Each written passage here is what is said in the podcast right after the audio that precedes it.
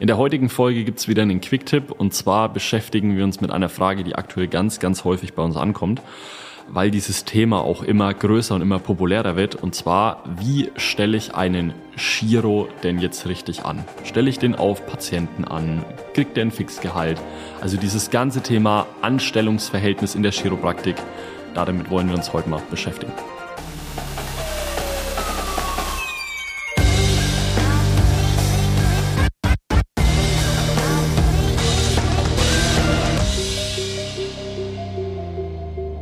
Und es ist auch allgemein ein sehr spannendes Thema. Wir bekommen ja die Frage auch sehr häufig gestellt. Und ich weiß auch, dass in der Branche sehr viel darüber gesprochen wird. Und die ganze Nachfrage nach einem Anstellungsverhältnis in der Chiropraktikbranche ist in den letzten Jahren sehr gewachsen. Und die Nachfrage ist viel höher danach, als es vor fünf Jahren war. Mhm. Also es ist ja jetzt mittlerweile überhaupt ein Thema geworden, wie wir vor fünf Jahren irgendwo gestartet haben. Gab es vielleicht fünf bis zehn Praxen, die überhaupt jemanden bei sich angestellt haben, sondern es waren ja alles Einzelkämpfer und es waren alles recht kleine Praxen. Und es war auch selbstverständlich, dass wenn man seinen Heilpraktiker gemacht hat oder seine Ausbildung abgeschlossen hat, dass man dann sich selbstständig macht. Voll und ganz. Mittlerweile gibt's aber so viele attraktive Arbeitgeber und so viele attraktive Praxen da draußen, dass man sich überhaupt nicht mehr selbstständig machen muss, wenn man es nicht unbedingt will. Und deswegen wollen wir heute auch einmal genau über das ganze Thema Vergütung und wie stellt man einen Giro an sprechen, weil sich viele Praxisinhaber die Frage stellen, wie macht man das, wie macht man das richtig und viele ähm, im Angestelltenverhältnis natürlich das Bedürfnis haben, auch ähm, eine gute Anstellung zu haben. Also die finanziellen Aspekte und Gründe liegen ja trotzdem auf der Hand und die gibt es immer noch. Wobei ich aber auch sagen muss, dass es zum aktuellen Zeitpunkt auf dem Markt gar nicht mehr so notwendig sein muss, dass wenn ich finanziell gut rauskomme, mhm. dass ich mich da dann gleich selbstständig machen muss. Also die ersten drei Jahre Selbstständigkeit verdienen die meisten weniger, wie wenn sie sich anstellen würden. Und dann muss ich erstmal die drei Jahre überstehen, dann muss ich erstmal extrem viel Zeit, Aufwand investieren, dass ich über diese Summe hinauskomme, die ich auch im Angestelltenverhältnis am Ende netto raus habe. Also Umsatz und Geld auf meinem Bankkonto, was ich zur Verfügung habe, sind ja trotzdem zwei komplett unterschiedliche Welten. Ähm, das muss ich niemandem erklären, der eine eigene Praxis hat. Aber viele gehen eben mit dieser Intention rein, dass sie einfach in den ersten ein, zwei Jahren ihrer Selbstständigkeit mehr verdienen können, wie wenn sie sich anstellen lassen würden. Und ja, das ist vielleicht auf dem Papier so, äh, bis die erste Steuernachzahlung kommt und bis das erste Mal das Thema Steuern überhaupt auf den Tisch kommt.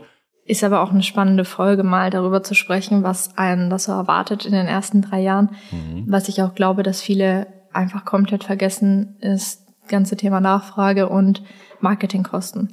Das ist ein absoluter Punkt, was einfach komplett untergeht.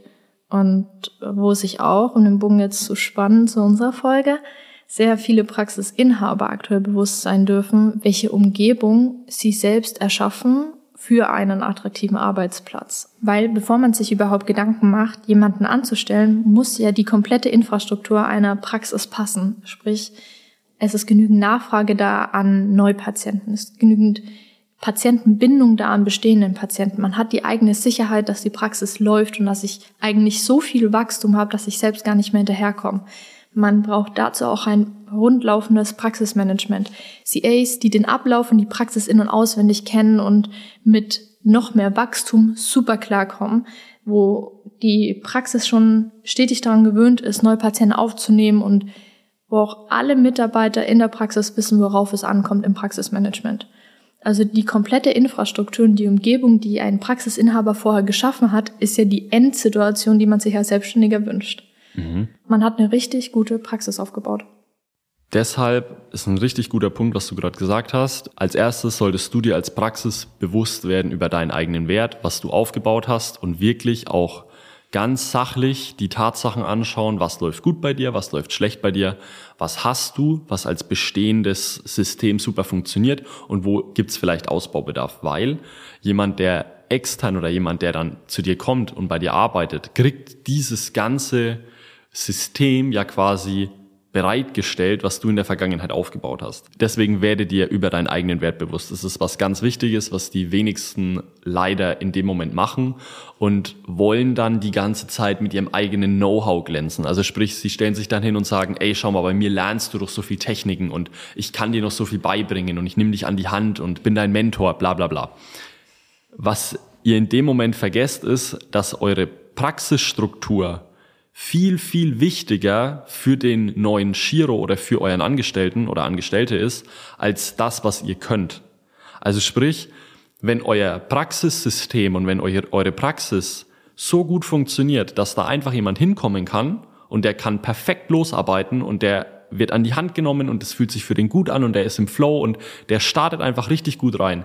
Im Vergleich zu jemandem, der sagt, hey, pass auf, bei mir lernst du das und ich bin so ein Guru und ich bring dir das und das bei, dann bringt es dem in dem Moment viel, viel weniger und außerdem entsteht ein ganz, ganz großes Problem und das haben die meisten Praxen, die jemanden anstellen, deswegen ist es auch ja nicht so ein leichtes Thema in der Chiropraktik und zwar überleg mal, wen du kennst, als Praxis vielleicht oder welche Praxis du kennst, wo ein Chiro länger als fünf bis zehn Jahre arbeitet. Da kommen nicht sehr viele dabei rum. Also ich kenne einen, glaube ich, eine Praxis, wo ein Chiro länger als zehn Jahre ganz normal im Angestelltenverhältnis arbeitet, weil die Praxis in dem Moment den Mitarbeiter nicht die Infrastruktur zur Verfügung stellt, dass er sich dort langfristig wohlfühlt, dass das passt und dass das einfach läuft. Also das ist wirklich ganz, ganz wichtiger Punkt, der da draus entsteht, dass es für die meisten Praxen schwierig ist, beziehungsweise für die meisten Chiros eine schwierige Sache ist, sich langfristig wirklich zu committen und wirklich langfristig bei jemandem arbeiten. Und deswegen ist es immer dein Job als Praxis, dich weiterzuentwickeln, am Ball zu bleiben und immer diese Infrastruktur weiterhin auszubauen. Und da kommen wir gleich zu dem zweiten Punkt, dass es sehr wichtig ist, dass du dich deswegen auch selbst hinterfragst, was möchte ich eigentlich und was ist mein Ziel mit einem Angestellten und was ist das Ziel des potenziellen Angestellten? Möchte der potenzielle Angestellte, der Mitarbeitende, nur etwas von mir lernen und nur für zwei bis drei Jahre bei mir sein? Oder möchte er wirklich einen langfristigen Arbeitgeber? Möchte der einen Arbeitsplatz, sich ein Umfeld, eine Umgebung aufbauen, seine eigenen Patienten aufbauen und bei dir langfristig sein? Und was möchtest du? Und das klärst du bitte von Anfang an. Also sprich, ich sage zu jedem im Vorstellungsgespräch, ich will nicht, dass du die Firma heiratest oder dass du geschweige denn den Arbeitsplatz hier heiratest, aber ich brauche eine klare und verlässliche Aussage von dir, was dein Ziel ist und was du willst. Und wenn jemand ganz offen und transparent einfach sagt, hey, ich möchte hier zwei Jahre sein, ich möchte hier Erfahrung sammeln, ich habe hier Bock einfach was zu lernen und ich will dann weiterziehen, ey, es ist das Fairste, was dir als Arbeitgeber in dem Moment passieren kann. Auf der anderen Seite äußere ich natürlich auch ganz klar, was ich fordere, was ich will in der Zeit. Und deswegen achte da schon beim Einstellen drauf, weil sonst entstehen ganz blöde Situationen für beide Seiten, weil wenn nicht klar und direkt und offen von Anfang an kommuniziert wird, entstehen langfristig irgendwelche Missverständnisse oder irgendwelche doofen Situationen, die keiner in seiner Praxis eigentlich haben will. Deswegen unbedingt vorher abchecken, was ist das Ziel von dir, was ist das Ziel von demjenigen, der bei dir arbeiten will und wo findet ihr euch da? Kannst du das dann überhaupt bieten? Bist du eine Ausbildungspraxis, die einfach immer zwei oder drei Jahre jemanden hat und dann kommt der nächste? Gibt's ja auch Modelle. Oder willst du wirklich ein Arbeitgeber sein, der sagt, hey, meine Praxis, meine Struktur ist darauf ausgelegt, dass du langfristig bei mir bist, dass du dir hier deine Base aufbaust und dass du einfach ja gemeinsam mit mir das, das groß machst. Weil es bringt uns quasi zum nächsten Punkt. Ein ganz großer Glaubenssatz, der in vielen Köpfen noch präsent ist, ist das Thema, na ja, wenn ich da jemanden anstelle, habe ich ja Kosten oder oh, bis sich das rechnet oder wie soll ich mir das leisten? Und in Verbindung mit diesem Gedanken, dass ein Shiro immer selbstständig sein muss und auch will, ist dieses Modell entstanden, dass man jemanden nach Patienten bezahlt. Also sprich, man gibt ihm eine Gewinnbeteiligung, beziehungsweise man hat einfach die Patienten dann am Ende raus und sagt, pass auf, du bekommst pro Patient 10 Euro, du bekommst pro Patient 15 Euro, je nachdem welchen Abschluss du hast. Und du als Praxis bist quasi die Infrastruktur und da kann dann quasi kommen, wer will und deine Behandlung kostet 50 Euro und der Shiro kriegt quasi 15 Euro von dem Ganzen dann ab. Und er mietet sich aber eigentlich bei dir ein, also sprich, er kümmert sich um die Neupatienten, er kümmert sich darum, dass die Patientenbindung gegeben ist. Und es ist quasi immer abhängig davon, was ist die Performance vom Chiro oder vom Therapeuten. Und je nachdem wird er dann bezahlt. Meiner Meinung nach ein ziemlich veraltetes Modell und auch kein sehr zukunftsfähiges Modell mehr, weil ich als Praxis sozusagen die komplette Verantwortung einfach 100% abschiebe. Also ich antizipiere da zwar dran, dass wenn jemand einen guten Job macht, dass der mir mehr Umsatz bringt und da davon kriegt er halt dann den Teil ab. Aber wenn jemand jetzt nicht funktioniert, dann habe ich ja quasi als Praxis auch keinerlei Verantwortung da dafür, dass der jetzt funktioniert oder auch nicht, weil pff, ist ja dann egal. Und deswegen bin ich wirklich gar kein Fan von dem Modell und ähm, bin auch wirklich Verfechter da davon, weil es hat für mich mehr Nachteile als Vorteile. Ein großer Nachteil da davon ist zum Beispiel, dass sich viele Therapeuten in den ersten ein bis zwei Jahren einen extrem guten Patientenstamm aufbauen, die ackern da, die arbeiten da, bauen sich einen Lebensstandard auf einer Summe an Geld auf, was sie aber langfristig überhaupt nicht halten können. Wenn sie das erste Mal dann ausfallen, längere Zeit krank sind, im Urlaub sind, whatever, fallen sie quasi zurück auf ihr Fixgehalt, was ihre Lebenshaltungskosten hinten und vorne nicht deckt. Und man baut sich eigentlich mit diesem Modell ja, wie eine Art Soldaten, die halt die ganze Zeit, oder Soldatinnen, die die ganze Zeit funktionieren müssen und wo es dann auch immer wieder Themen gibt mit, naja, wenn ich jetzt in Urlaub gehe, dann übernimmt ja die und die Person meine Patienten und was ist, wenn die jetzt meine Patienten übernimmt und langfristig hält, dann fehlen die mir ja wieder. Also es gibt in der Praxis quasi dauerhaft irgendwelche Konkurrenzkämpfe, Machtkämpfe, und einfach ja schwierige Situationen, die langfristig auch immer da dazu führen, dass einer früher oder später geht, weil sonst würden ja ganz viele Giros länger als fünf bis zehn Jahre in Praxen arbeiten. Wenn man das einmal hinterfragt dann und einmal genauer betrachtet, dann fällt einem genau auf, dass es dieser Kreislauf der Selbstständigkeit, dieses, dass die Angestellten sich dann in dem Hamsterrad, den Kreislauf der Selbstständigkeit befinden weil sie genauso viel Verantwortung tragen wie ein Selbstständiger und auch nie krank sein möchten wie ein Selbstständiger. Und man dann stetig weiter auf die Arbeit geht, immer wieder hinterfragt, was passiert, wenn ich ausfall, was passiert mit meinem Einkommen, was passiert mit meinen Patienten. Und ich mich stetig weiterhin dazu zwinge, dauerhaft da zu sein, immer meine beste Version zu sein, immer 100% geben zu können, selbst wenn ich mal nicht 100% geben kann und ich in diesem Kreislauf gefangen bin von ich muss funktionieren. Ich bin deswegen eigentlich ein Selbstständiger, aber angestellt in einer Praxis und kann überhaupt nicht die Vorteile eines Angestelltenverhältnisses nutzen. Korrekt. Deswegen, um das zusammenzufassen, für mich ist dieses Modell einfach dann gut, wenn ich keinerlei Kontrolle irgendwie über meine Praxis habe.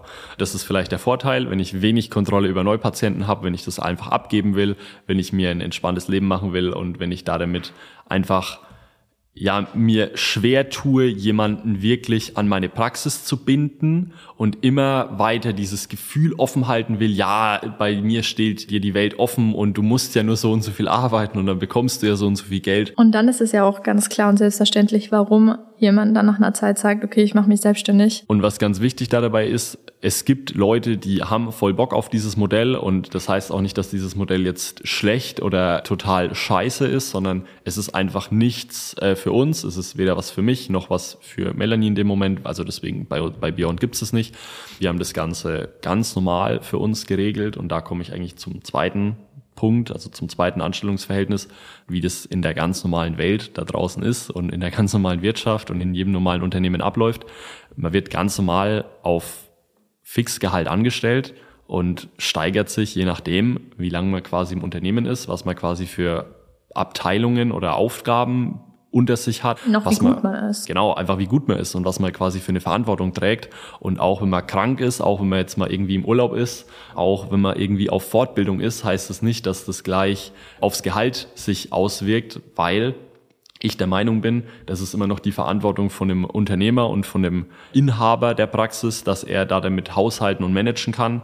Wenn jetzt irgendwie mal jemand eine Woche krank ist und ähm, kann keine Patienten in der Zeit behandeln, dann sollte das nicht auf dem Mitarbeiter seinen Rücken ausgerollt und ausgetragen werden, sondern auf meinem in dem Moment als Unternehmer und Praxisinhaber. Und ich finde auch, das ist langfristig auch der gesündere Weg für jeden, der in einer Praxis arbeitet weil du eben nicht permanent den Druck hast, ich muss mehr Patienten haben, ich brauche diese Patientenbindung, ich, ich darf nicht krank sein, ich darf nicht in Urlaub, was passiert dann? Und man lebt ja dann stetig in dieser Angst und das ist nicht die Umgebung, die ich mir für meinen Arbeitsplatz wünschen würde.